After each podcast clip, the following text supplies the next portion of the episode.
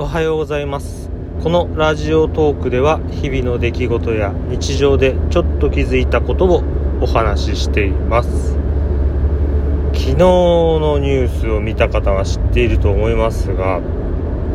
杉山浩一先生もう大先生ですよね。亡くなられていたということで。なんかあの人が亡くなるっていうのを考えてなかったというかもちろん人物も知ってましたしもう90近いってことも知ってました。特にねオリンピックでオリンピックの開会式で「ドラゴンクエスト」の音楽がかかった時に注目されたとは思うんですけどまあ彼の作る音楽も大先生が作る音楽はものすごい影響力の割にゲームなんかは意外と数少ないんですよ。ドラゴンクエストをメインにしてる感じでしたかね。正直音楽家としての活動を見てはこなかったので今ちょっと振り返って聞いてみるのもいいかもなとは思ってます。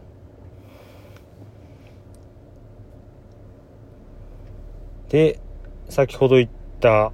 この死ぬっていうことを想像していなかったっていうのがなんだろう、えー、ドラゴンクエストっていうものはもちろんいろいろとスタッフの方がいるのを分かった上であの、堀井裕二さんっていう、ま、ドラゴンクエストの、ドラゴンクエストを作った人っていうんですかね。それからイラスト担当の鳥山明先生と。そして、音楽担当の杉山浩一先生。この3人が1人でも欠けたら、もうドラゴンクエストは完成しないって言われていたぐらいで、この3人のうち1人が欠けたわけですし、まあ、正直鳥山明先生も相当なお年でしょうきっと。だからもうドラクエは今回は次はうん？今回というか次は12か。ドラゴンクエスト12っていうんですかね。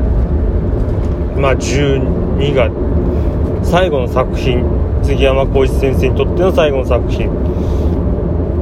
になるということで。まあここでスパッと終わりにするのもいいとは思うんですけどスクエニ的にはちょっと難しいですよね。ドラゴンクエストファイナルファンタジーっていうビッグタイトルを持ってるもう看板になっているシリーズを終わりにするっていうのはなかなか決断としては難しいのかなって思います。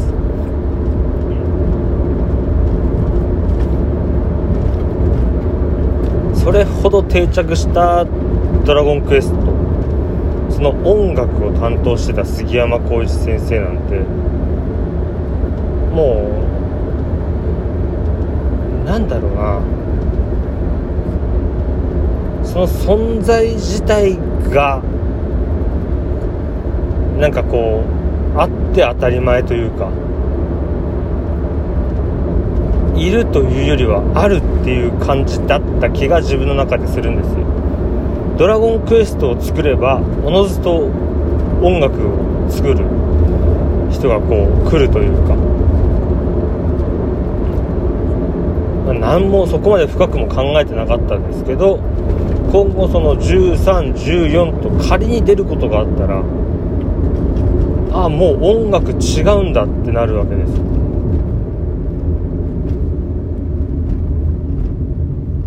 まあ大きな分かれ道ですよね。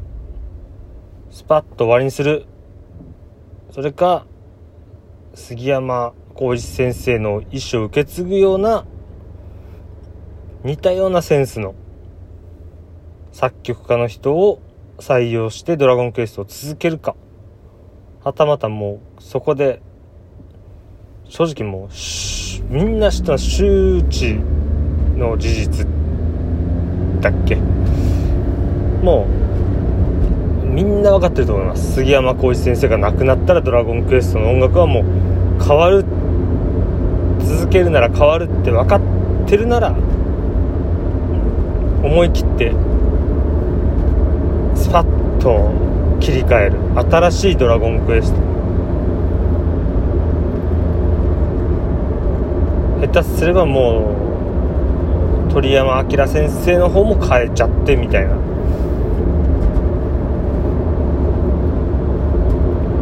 それくらい当たり前になってた杉山浩一先生